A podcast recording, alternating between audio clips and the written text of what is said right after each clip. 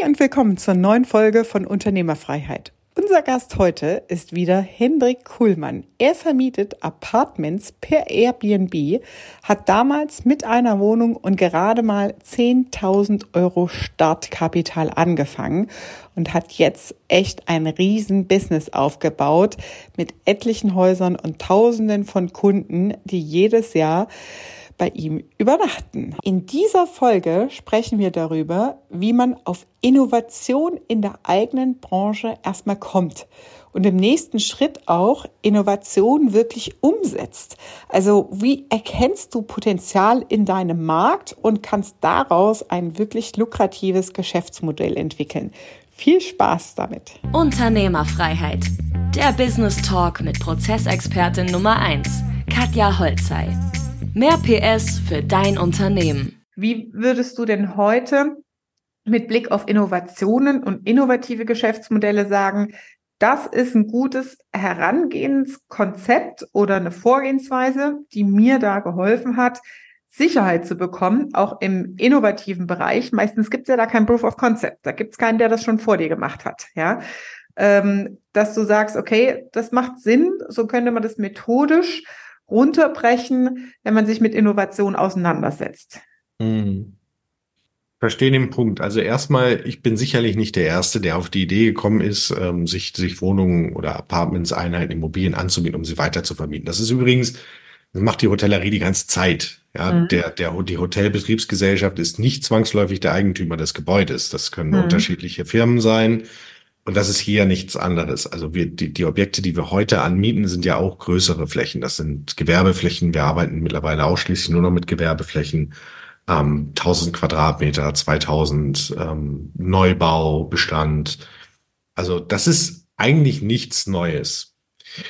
Das Ding ist eigentlich eher, dass die Barriere gesenkt wurde durch Anbieter wie zum Beispiel Airbnb, auch durch Booking.com. Booking.com mhm. hat sich da sehr weiterentwickelt. Und es gibt ja immer diese Begrifflichkeit disruptive Geschäftsmodelle. Mhm. So was sagt man Airbnb ja auch nach. Airbnb wäre oder sei disruptiv. Gewissermaßen mag das sicherlich stimmen. Auf der anderen Seite, Airbnb ist ein Buchungsportal, genauso wie Booking.com auch, genauso wie irgendwas Febo Direkt, Hotels.com, HRS. Das sind alles Buchungsportale. Mhm. Airbnb hat natürlich einen überwiegenden Produktteil und das ist das Apartment, die Ferienwohnung. Die haben sich darauf spezialisiert. Gut, das hat Fevo Direkt auch. Fevo Direkt gehört zum Expedia-Konzern, aber Airbnb hat die Nutzererfahrung einfach sehr, sehr einfach und, und straightforward gemacht. So, also das ist eigentlich nicht so wirklich was Neues. Ich kann mhm. mir eine Unterkunft buchen. Ja, das geht mittlerweile sehr, sehr einfach. Aber dadurch, dass einfach eine Plattform da ist, die sehr, sehr viel Nachfrage für Apartments hat, mhm. ist es natürlich möglich gewesen, auf einmal meine Ferienwohnung nicht mehr irgendwie in der Zeitung zu inserieren oder mit einem Holzschild an der Straße mhm. Ferienwohnung zu vermieten, sondern ich habe eine Plattform und da ist wirklich auch Nachfrage dahinter. Mhm. Das hat sehr, sehr gut funktioniert. Und dann setzt sich natürlich irgendwo auch eine Professionalisierung in Gang. Ist völlig normal, mhm. dass also irgendwann Leute kommen, die da drauf schauen und sagen, hey, hier ist, hier ist Musik drin, da kann man Geld mit verdienen. Und wir machen mhm. das Ganze professioneller. Und der Gästeanspruch hat sich halt an, an der Stelle auch verändert. So, Pandemie war Katalysator für dieses Apartment-Produkt, weil ich habe meine eigene Küche gehabt, ich bin nicht irgendwelchen wildfremden Menschen äh, an der Rezeption über den Weg gelaufen. Mhm. Und also insofern ist es nur bedingt was Neues, aber es, es, es hat sich einfach sehr weiterentwickelt oder die Möglichkeiten auch haben sich sehr weiterentwickelt. Und dann hast du aber diese ganz klassische Hotellerie als Industriezweig da stehen, die teilweise einfach wirklich altmodisch ist. Ja. Und zwar so richtig. Mhm. Und die, die aus meiner Sicht teilweise wirklich blind sind, was sich an der anderen Seite eigentlich aufbaut. Ja. Und also es, es gibt, ich mache ja auch YouTube-Videos so, und es ja. gibt ein altes YouTube-Video, ich weiß gar nicht, da, da habe ich über das Geschäftsmodell geredet und ähm, ein, ein bekannter Speaker aus der deutschen Hotellerie-Szene hat dann vor dem Hintergrund, dass Airbnb Steuerdaten meldet, mhm. ähm, an die Finanzbehörden sich dieses Video rausgekramt, das bei LinkedIn geteilt äh, und dazu geschrieben wird auch endlich mal Zeit, äh, dass jetzt hier die äh, so die Finanzbehörden da Daten drüber kriegen und äh, lieber Hotelverband oder liebe Dehoga oder wen auch immer er da angesprochen hat, bitte ähm, arbeitet doch als nächstes daran, dass die Leute wie die hier, also damit meinte er mich, mhm. auch mal endlich sowas wie ein Meldegesetz oder Brandschutz und sowas mhm. umsetzen müssen. Mhm. Das war dieses Jahr, dieser Post. Und dann denke ich mir, schönen guten Morgen, mhm.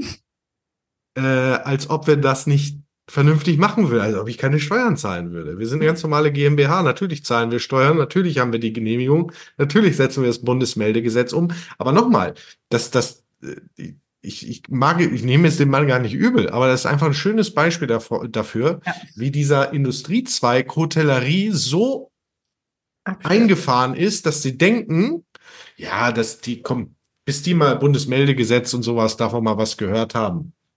Das passt. Das machen, ja. Und ich habe ich hab hier Mitarbeiter, bei mir sitzen wir letzte Woche Weihnachtsfeier. Ja. Und die kommen aus der Hotellerie, hatte ich ja vorher mhm. gesagt. Teilweise waren die wirklich in Fünf-Sterne-Häusern beschäftigt. Ja.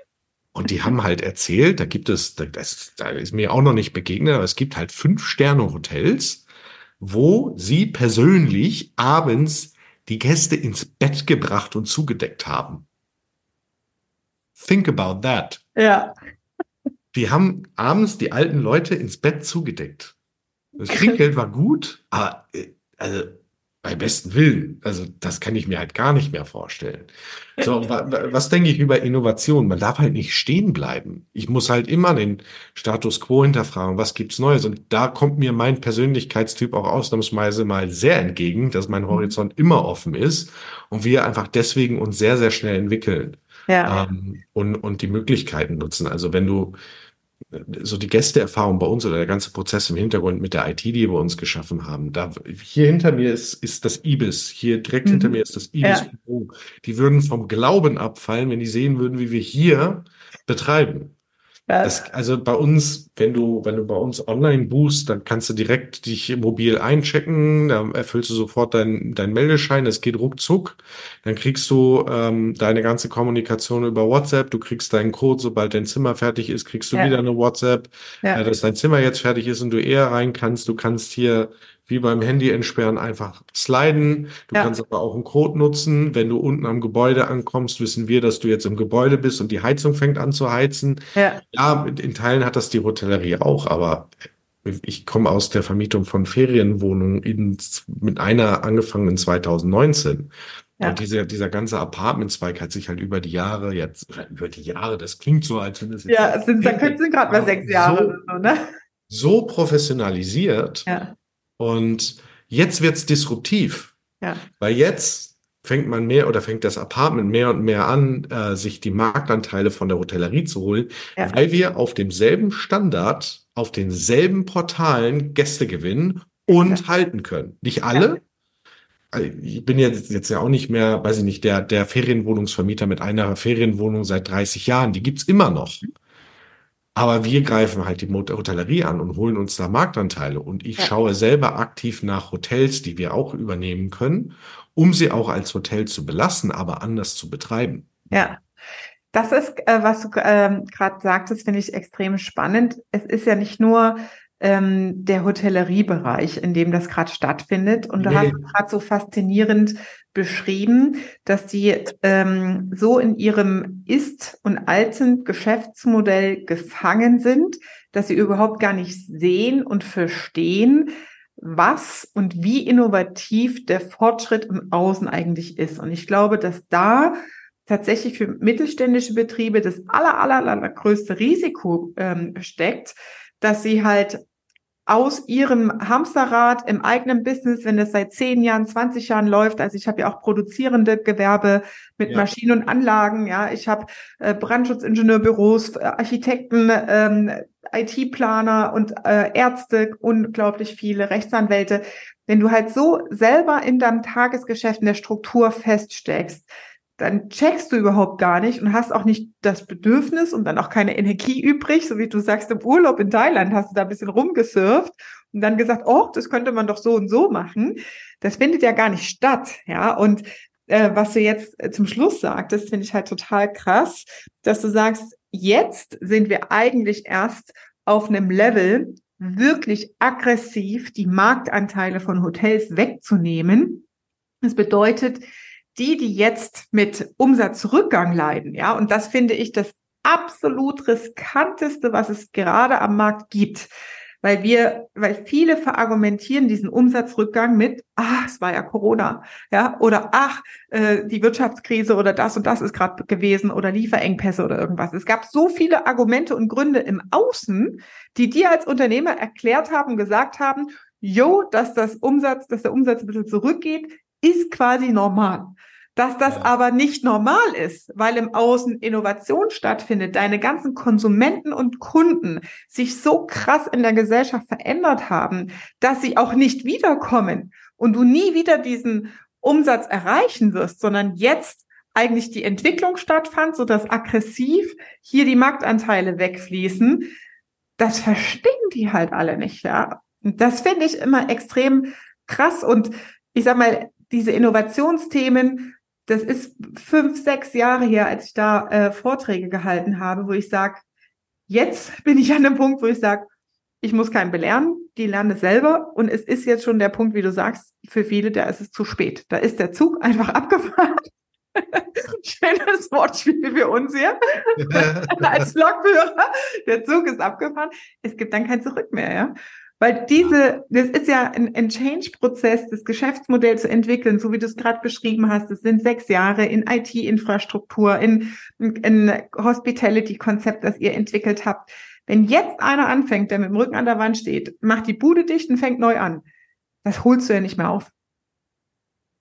Ja, wird schwierig oder sehr anstrengend. Ähm, also natürlich kannst du auch ein Hotel noch drehen, ne, auf den aktuellen mhm. Stand, aber äh, also sagen wir mal, es wird halt zunehmend kritisch. So, und ich bin, Gottes Willen, ich bin nicht derjenige, der irgendwie die Hotellerie belehren möchte, was gut ist und was nicht gut ist. Also ähm, auch mhm. das nicht. Und äh, es gibt sehr, sehr schöne Häuser, das trifft ja auch nicht auf alle Betreiber dazu. Aber ich, ich finde einfach diese Arroganz, die dann damit einhergeht, zu sagen, ha, endlich wird's mal Zeit, dass die auch äh, Steuern zahlen müssen. So, ey, wir sind in Deutschland, als ob es das irgendwie nicht gäbe, dass man keine Steuern zahlt, so wenn man es vernünftig macht. Und das, das, ist aber für mich so eine Arroganz und die wird, die wird zum Problem.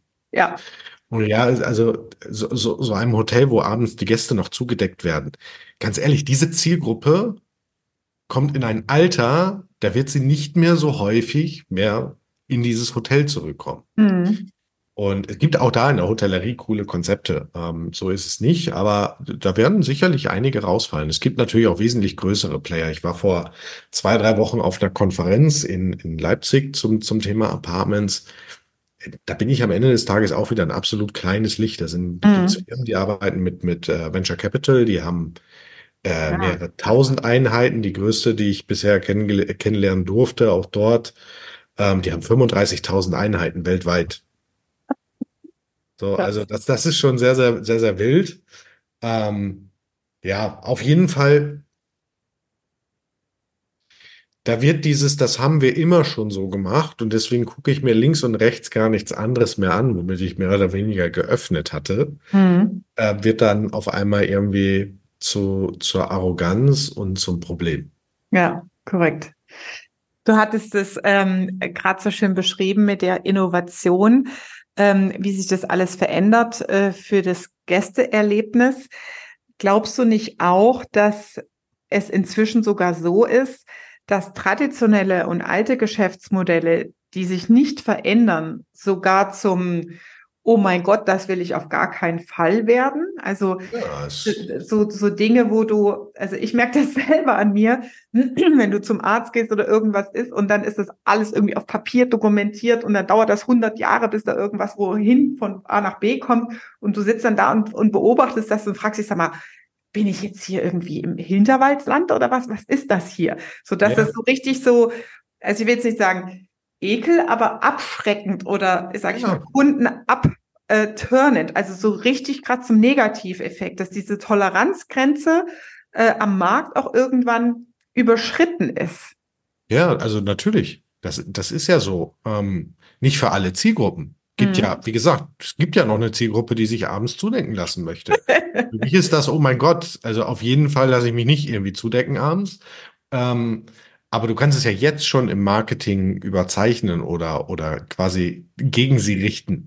Ja, na, hast du auch keinen Bock, irgendwie äh, im Hotel einzuchecken und musst erstmal 20 Minuten an der Rezeption stehen, Ja. weil nur ein Mitarbeiter da ist, willst aber eigentlich nur kurz dich umziehen und dann zum nächsten Termin weiter. Ja. Ja, Und morgen das Frühstück, für das du 25 Euro bezahlst und dann eine Reisegruppe aus Holland vor dir am Buffet ist, Mhm. gar keine Lust darauf. So, Ja. das, das kannst du ja heute schon drehen. Ja. Krass. Was wäre denn dein Tipp an ähm, die Unternehmer, die jetzt da noch so auf der, sag ich mal, Schnarchebene unterwegs sind? Also, die, die, ich sag mal, es klingt blöd, die Augen öffnen, sich da mal irgendwie in den Austausch begeben, mal, mal wirklich interessiert zu sein, wie machen das andere? Ja. Also ich habe mir auch schon überlegt, was ich machen würde, wenn ich immer mal, ein, also wenn ich immer mal ein Hotel habe, was wir Ja. betreiben. Also das, der A, A, der Tag kommt und B, äh, werden wir, werden wir halt in irgendeiner Form auch anfangen, in die Richtung Content zu machen und, und Ja. irgendwie Beratung mit anzubieten, weil das ist halt einfach schade. Das muss man Ja. ehrlicherweise dazu Das ist sagen. wirklich so, ja. Da sind super viele, die, die eigentlich wollen, die, die heute viel mehr arbeiten, als sie eigentlich müssen, weil sie die Mhm. Möglichkeiten gar nicht nutzen. Ähm, oder wo es dann tatsächlich kritisch wird. Und auch da stehen Mitarbeiter dahinter, die, die weiß ich nicht, Jahr, Jahr, Jahrzehnte, ich hätte bald Jahrhunderte gesagt, die, die, die seit Jahrzehnten da sind. Und Mhm. da, gegebenenfalls steht dann Lebenswerk dahinter. Und Ja. das ist halt einfach schade.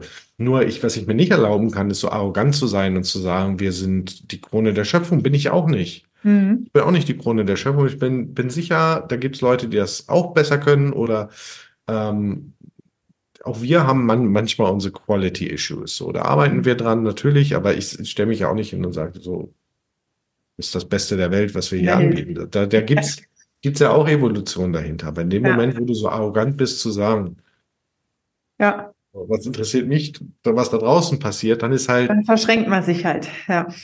So, und davon muss man sich lösen, einfach auch mal in den Austausch zu gehen. Ich bin Ja. sicher, in, in, in fünf, fünf, sechs Jahren wird Beherbergung in meinem Bereich, das wird anders aussehen, als es heute tut. Mhm. So, und die großen Hotelketten fangen mittlerweile an. So, die Marriotts und Hiltons, die haben auf einmal auch Apartmentprodukte Mhm. Und bringen die in den Markt. Und wir wiederum fangen an, wir haben einen Neubau in Planung in, in, in äh, Süddeutschland für 2026, relativ großes Ding, auch mit 50, 60 Einheiten. Da wird es auch Hotelzimmer drin geben Mhm. und Apartments. Und Ja. da gibt's auch einen Seminarraum und ein Gym, aber keine Ja. Rezeption. Ja. Krass. Das war's mit diesem Teil des Interviews. Das gesamte Interview wird in einigen Wochen hier als Podcast-Folge veröffentlicht. Und ja, sei gespannt. Es ging wirklich eine gute Stunde. Wir hatten eine super nette Zeit und Hendrik ist ein mega Interviewgast. Also ich freue mich sehr und denke gern an diese Aufnahme zurück. Also lass ein Follow da und bis nächste Woche. Das war Unternehmerfreiheit. Der Business Talk mit Prozessexpertin Nummer 1, Katja Holzhey. Du willst keine Folge mehr verpassen, um dein Unternehmen mit PS auf die Straße zu bringen? Dann abonniere jetzt den Podcast und folge Katja auf Instagram.